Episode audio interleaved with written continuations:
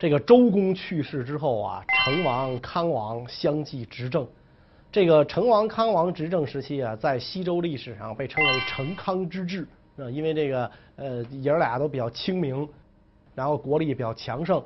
可是康王一死，昭王继位，这个就开始走下坡路了啊！因为这个昭王已经是第四代王了嘛啊，跟这个列祖列宗创业艰难比起来，他已经体会不到了啊。所以昭王呢，就是属于那种哎败家子儿型的这种大王了，最爱干的事儿就是打猎啊，整天这个这个在外边这个游猎啊，不理朝政啊，打猎然后就猎杀野生动物吧，猎杀野生动物他是为了吃。啊，这家伙属于饕餮型人才，是吧？特别爱吃，是吧？打完了之后吃什么好吃打什么。他最爱吃的一种东西啊是白雉鸡，老去打这个白雉鸡，打的呢，这个没了。那这个离离离近的地儿啊，这个白雉鸡没了。那白雉鸡没了呢，就得到南方才有啊，楚国有。然后他就让这个南方楚国呀给他进贡这白雉鸡。但是楚国可不是周天子册封的诸侯，是人家自立的。因为楚国这个呃是东夷的后代嘛，那有说是蚩尤的后代是吧？他不是华夏集团嘛，是吧？所以他说，凭什么你让我给你进贡，给你进贡啊？不贡不理他。哎呦，这一下昭王就怒了，眼里有没有天子啊？我让你进贡这个白雉鸡，我不是瞧得起你吗？你居然那个。不给我进贡，好啊！我要去打你。天子大军来伐楚国，楚国在汉水以南嘛，所以你要是打这个楚国的话，大军得过汉水。周军长途跋涉来了，没有船呐，所以就抢夺民船，征用民船。那汉水边的这些渔民呐，怨声载道，你断了人家生计嘛，这人家劳动工具。而且呢，你这个征用就征用吧，不给钱就不给钱吧，你好好的把船还给人家，不就没事了吗？周朝大军过了汉水之后，把征用的这些船都给人凿沉了，你说你缺德不缺德？是吧？你你这就是这这这让人一家大小以后就没法活了。然后呢，大军逼近楚国都城。楚国毕竟没法跟中央政权抗衡，啊，所以楚王就认怂，啊，老大我错了，不就是要鸡吗？多少都给您，仗别打了。然后周王很得意，昭王非常得意，你看我也打他害怕了吧？哎，行了，那，知道错就完了，那把这些白雉鸡都给我，我带回国，带回朝中，大摇大摆的班师，一班师又要过汉水，又去跟人家征调船，咱就不知道是楚王授意的呢。还是当地人呐，就就生气，要报复这个这个楚周昭王啊！你又要船，行，上回我们这船就被你凿沉了，是吧？我们这仇还记着呢，你还要拿胶水给它粘，胶水没有拿布是吧？咱给它粘，是吧？所以那船啊，看着是挺好的，实际上呢，根本就没用钉子，那甭管是木钉啊，那会儿应该就是木钉，都没用钉子，都是粘上的。那表面看挺好。大军大队人马一上船，船至江心，这胶一融化，就开始漏。就这么着，这船一漏一沉，就把个周昭王堂堂的天子活活给淹死了。连这个周朝都觉得呀，这这太丢人了，这玩意儿好说不好听啊，是吧？你说你这王说忧劳国士死的，你说为了吃口鸡就给淹死的，你这这这咋说呀？所以就在这汉水之畔，草草的把周昭王埋葬。对外呢就说是病死了，所以等于是刚开到第第四代王，就已经被这个底下人就给摆了一道，那就弄落了个那么个不光彩的下场。所以这个这个呃周朝的这个跟开开国初期武王、成王、康王呢就没法比了。往下又传了几代，就传到了周厉王，这位实在是不咋地啊。周厉王怎么个不咋地法呢？周厉王非常好财货，就那家伙长一钱串子脑袋，棺材里伸手死要钱啊！抱着元宝跳井，舍命不舍财。他属于这么一这么一位，只要我发财，不管别人骂奶奶。你要去打猎，进山打猎，交税，这是我们家的地，是吧？周普天之下莫非王土，你不知道吗？交税，砍树交税，伐柴交税。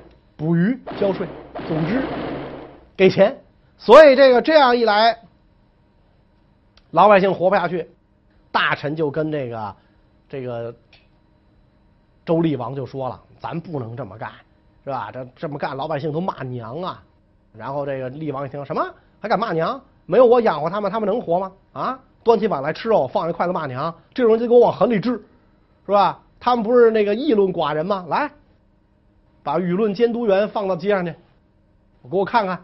到底都谁在这个骂我啊？然后把这个事儿给我给我汇报了。老百姓一看，这满大街都是舆论监督员啊，这话不能随便说呀。莫谈国事，哪儿都贴着呢，怎么办？道路以目啊，大家见面互相递个眼色，就都明白怎么回事。就那个啊，就那个是吧？都明白是吧？道路以目，所以大臣少公就觐见这个大王啊，防民之口，甚于防川。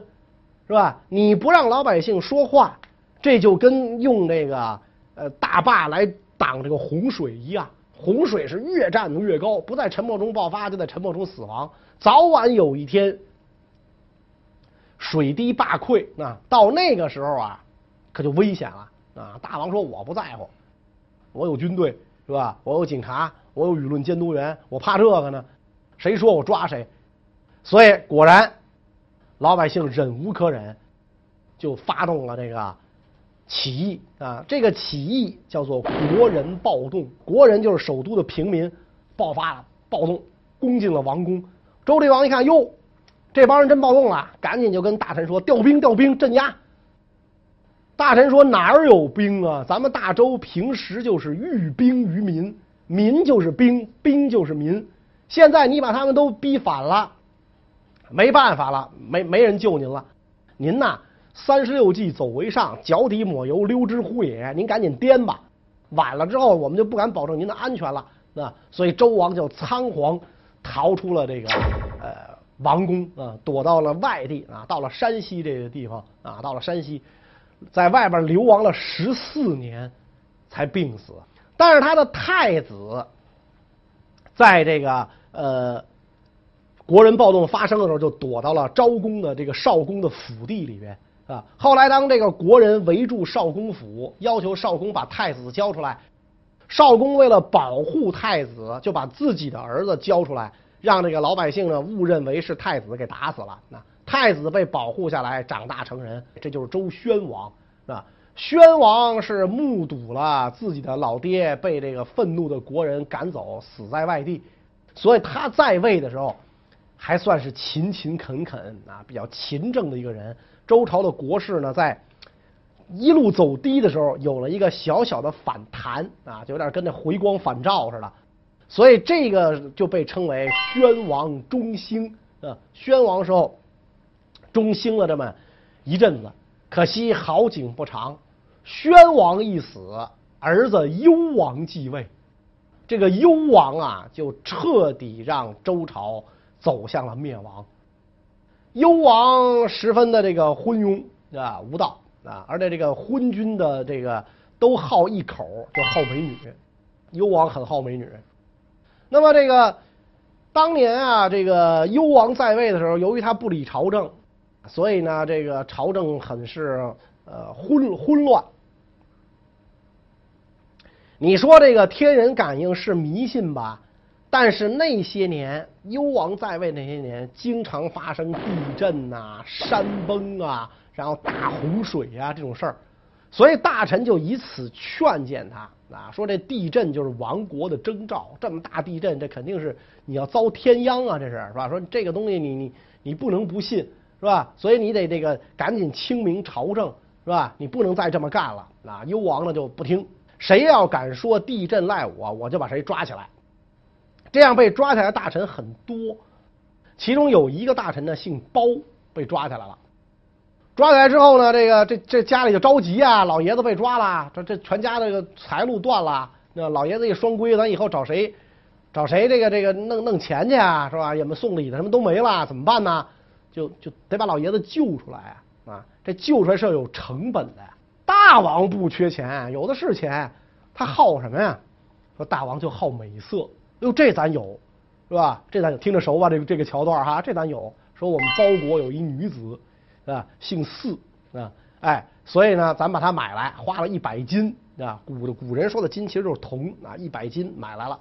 买来之后啊，这个打扮打扮，出水芙蓉一般就送进宫啊。大王一看是吧，非常高兴。寡人一见龙心宠是吧？这个这个这个特别高兴啊。这个这个这个这包姑娘入宫啊，所以就广这个人呢，就他们是包国的四姓四的姑娘，所以叫包四啊。进宫专宠后宫，然后这个一时之间啊，就六宫粉黛无颜色那种感觉啊。从此君王不早朝，本来朝政就比较昏暗。这一下就更昏暗。褒姒进宫之后很得宠嘛，他这一得宠，这人原来的王后就不乐意了。虽说这个娶个小妾不算什么，总有个先来后到吧。我是老大，我是姐当姐的，你总得眼里有我吧。结果这褒姒呢是性格使然，那他也很冷淡啊，不会乐。也不会这个这个呃讨好人啊，谁都不理啊。说有一次这个宴会上，这个王后进来了，别的嫔妃全站起来，只有褒姒坐那儿跟没看见似的，眼里根本就不夹你，自动给忽略掉了啊，自动给忽略掉，你就当王后是空气。王后就急了，当面不好发作，回去之后就跟自己的儿子抱怨，儿子是太子嘛，嫡长子继承制的嘛，儿子是太子，就跟太子抱怨啊，你爸新弄的那小妖精，他眼里没有老娘。啊，儿子一听这话，那得给妈出气。您放心，是吧？明天早上，明天我我给您出气，您您静候佳音。第二天一早，趁着这个父王出上朝的机会，太子就奔了后宫啊。这太子也是莽撞啊，就奔了后宫。奔了后宫，就看到了在御花园里赏花的褒姒。太子一看呐，是又惊又怒。惊是惊为天人，哇！难怪我爹那样，是吧？美人，太子哈喇都流出来了。美人，惊完了怒，这美人怎么不给我呀？怎么让我爹霸占了？岁数我们俩大呀，是吧？你个小妖精，臭不要脸的，当小三儿，你这是吧？就就各种的吃不着葡萄说葡萄酸的，各种心理就上来了啊！然后就跟褒姒就争抢了起来啊，争吵。在吵的过程当中，太子是过于激动。也不知道是诚心啊，还是说无意的。据说撕开了褒姒的衣服，还弄乱了褒姒早上起来又花了两个多小时请发型师做的发型，啊，给弄乱了。褒姒就这模样，就去见大王。你看，这是你儿子，你宝贝儿子干的，把我头发弄乱了，把我衣服撕裂，你说怎么办？我是他小妈，他是我儿子，是吧？他就调戏我，你看你你你看着办。幽王呢，倒是明白儿子为什么这么做。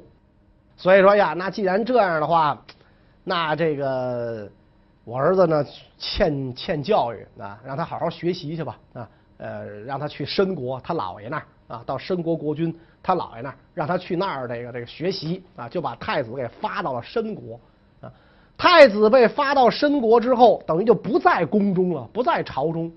褒姒又怀孕了，褒姒就天天跟这个大王说啊，跟周幽王说说。等这个太子继位啊，我们娘俩可都活不成了。谁是你的心头肉啊？谁是你心肝宝贝儿啊？你现在是不是应该做一个决断，能让我们娘俩这个幸幸太太平平平安幸福的过一辈子？言下之意就是让周幽王废长立庶，是吧？废嫡立庶，废长立幼。废太子是大事儿，幽王也在犹豫。但是这个褒姒他到处说呀，啊，到处说，朝中一帮奸臣又讨这个，又知道褒姒得宠啊，就讨他的欢心，也到处鼓噪这件事儿。这件事儿被王后知道了，王后知道之后，王后就给太子写了封信啊，说这情况。结果这封信被这个褒姒得到了啊，就是褒姒可能也很有心机嘛，派了很多特务得到这封信。然后把这封信进行了篡改，交给了周幽王。周幽王打开这封信一看，大怒：这个贱人啊，想想想让他儿子废了我，就把这王后囚禁，最后呢给害死了。所以这是一件大事儿啊。而太子这时候可还在申国呢啊，一件大事儿。这件没溜的事儿干完之后，又干了一件更没溜的事儿。什么事儿更没溜呢？咱讲周褒姒这人比较冷淡，不会乐，这就这个桥段也都听说过。所以这个怎么斗都不乐，是吧？你是撕绸子，我也不乐；你是摔玉璧，我也不乐；你是把人搁在铜柱子上烤化了，我还不乐。比这妹喜和妲己还难伺候。哎呦，幽王就说了：“美人，你什么时候能乐一眼？我瞅瞅啊！你乐一下吧，求你了，你乐吧，是吧？”然后这个这个褒姒就说：“我天生就不会乐，我不是跟你这样，我跟谁都这样，我就是不会乐，从来没乐过。怎么着吧你？啊，怎么着吧你？你把郭德纲叫来也瞎掰，我就不乐，是吧？你我就不乐，要不你隔着我，是吧？这周王一想，这隔着你也不合适啊，这我还累呀，所以就跟朝中大臣讲。”你们谁能让包娘娘乐一下，赏赐千金？那大坏蛋国师傅就给出主意，这事儿容易啊！首都周围不是有很多烽火台吗？一旦外敌入侵，点燃烽火，诸侯军队就会来救啊，是吧？啊，骊山上有很多烽火台啊，咱给他点着。大王跟娘娘到骊山游玩，我把烽火台点了。诸侯必然会赶来相救，然后一看没这事儿，盔歪甲斜的回去，娘娘必然会乐。您看这主意怎么样啊？这周幽王这个时候是为了让美人一笑，已经是立令智昏。哎呦，好，这主意好！军国大戏是军国大戏，视同儿戏，就带着褒姒就上了骊山玩，就把烽火台点着了。烽火台一点着，烽火一传出来，哎呦，都城有难。四方诸侯起兵勤王，披盔贯甲，坐着战车，匆匆忙忙，有的能从百百十里外赶来啊！盔歪甲斜，一个累得跟三孙子似的，赶到骊山脚下，一看这个城楼之上传来丝竹管乐之声，根本就没有外敌入侵呢，怎么回事啊？然后国师傅现身啊，大王跟娘娘在此游玩啊，点烽火玩，没有事啊，没事，大家回去吧，回去吧。这帮诸侯气得就骂娘啊，是吧？我这一动都是钱，兵马未动，粮草先行，这可倒好。你们你们公母俩玩，你说点点气的回去了。走到半道上，烽火又点着了。为什么呢？刚才娘娘很 happy 是吧？哈哈笑，哎呀，大王特别高兴，马上赏赐国师傅千金，是吧？这叫千金买笑。烽火戏诸侯，千金买笑。国师傅还想再挣千金。啊，说您再点一回，娘娘肯定还乐。又点了一回，诸侯一看，哟，这回八成是真的了吧？怎么又点着了？我们还没走回去，又点着，又回来了。又回来之后，又上一当。这回诸侯在心里就把这个这个周幽王和这褒姒、国师傅这帮人，就祖宗十八代问候一个遍。再点王八蛋才来，诸侯就回去了，啊，就回去了。而这个时候呢，褒姒为了自己的地位这个稳固啊。就跟周幽王说啊，我必须得当王后，我的儿子必须当太子。至于你在申国那太子怎么办，你瞧着办。所以周幽王就下令啊，要把这个申国的这个太子干掉。申国国君也就是太子老爷就不干了啊。那这种时刻，先下手为强，后下手遭殃，怎么办？给犬戎写信。中国中原王朝。称为华夏，周围叫蛮夷戎狄啊，北边的是狄，东边的是夷，南边的是蛮，西边是戎。戎就是西方少数民族，戎就是蔑称，还犬戎，你们都是一帮狗啊，你们跟狗一样。结果犬戎接信，没事儿还想骚扰中原呢，抢点东西呢。一说有事儿，好家伙，五万人马直奔镐京。周幽王一看，赶紧点烽火，烽火点着了。诸侯在国内一看，玩去，是吧？你给我玩去，是吧？我还不明白你要干嘛？鬼才救你！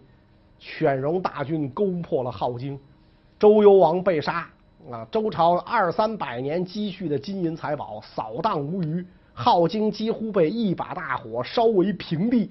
褒姒不知所踪，啊，估计就被犬戎抢走了，当做战利品抢走了。这事儿消息传来，诸侯才知道呀。这回是真的呀！哎呦，那怎么办啊？得，赶紧补救一下吧，是吧？大军才开始向镐京进发，击退犬戎。犬戎本来也不无意占领中原嘛，人就是抢点东西就撤，是吧？所以犬戎撤走。